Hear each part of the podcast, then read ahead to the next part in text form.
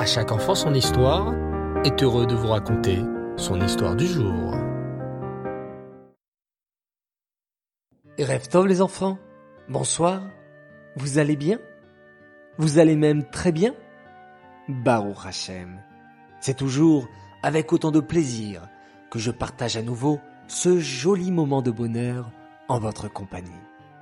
Alors, ce soir, c'est la Iloula d'un très très grand sadique, Rabbi Israël Meir à plus connu sous le nom du Rafetz Raïm.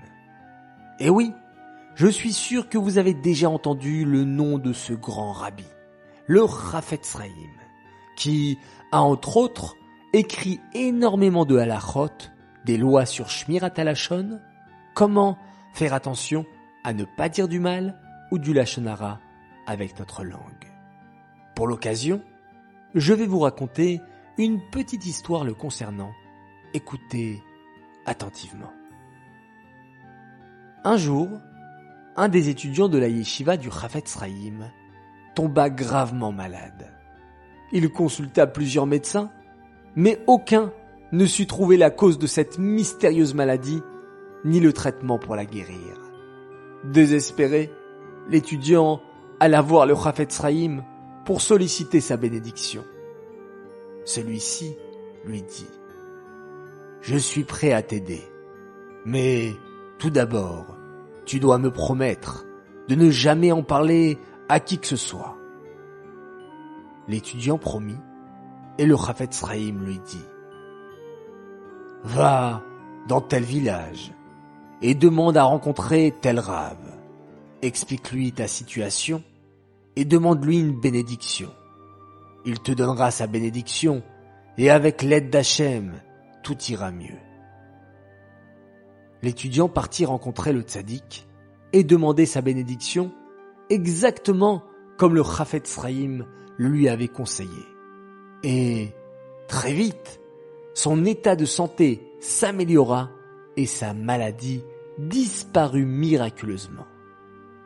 Le temps passa, il se maria, et, comme il l'avait promis, il ne parla à personne de cet épisode.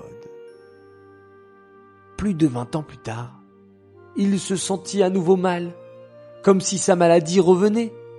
Il décida de retourner voir le Chavetz Raïm, qu'il avait tant aidé auparavant. Le Chavetz Raïm se souvint de son histoire et l'écouta avec patience. Puis il lui dit Oh, j'aimerais tant pouvoir t'aider, mais que puis-je faire? Avant, j'étais jeune et je pouvais jeûner quarante jours pour prier pour ta guérison. Mais aujourd'hui, je suis vieux et je ne peux plus jeûner comme avant. Écoute, je vais prier, prier pour toi en espérant qu'Hachem pourra t'accorder une réfoua chez les mâts, une guérison complète. Vous avez vu les enfants La grandeur du Chafetz Raïm Non seulement il a jeûné 40 jours, oui, 40 jours pour la guérison de son élève, mais en plus, il a présenté les choses de telle sorte que l'étudiant a pensé que sa guérison était venue grâce à la bénédiction d'un autre rave. Inspirons-nous de ce grand sadique les enfants, le Chafetz Raïm, Rabbi Israël Meir à Cohen, et prenons sur nous de surveiller notre langage, de ne jamais dire du lachonara et du mal sur nos prochains et nos frères et sœurs, et d'aimer de tout notre cœur chaque enfant du peuple juif, comme ça a été le combat du Chafetz Raïm durant toute sa vie. J'aimerais dédicacer cette histoire pour un grand Mazal Tov et la Arnasat Reder d'un garçon formidable. Il s'appelle Dan Benichou. Alors Mazaltov, Mazaltov, tu es grand maintenant et tu as passé ce nouveau cap dans ta vie. J'aimerais à présent faire mes trois coucous du soir. Premier coucou pour une famille formidable. Liora, Shani, Eli et Dan Crespil de la part de leurs parents qui les aiment beaucoup et qui sont très fiers d'eux.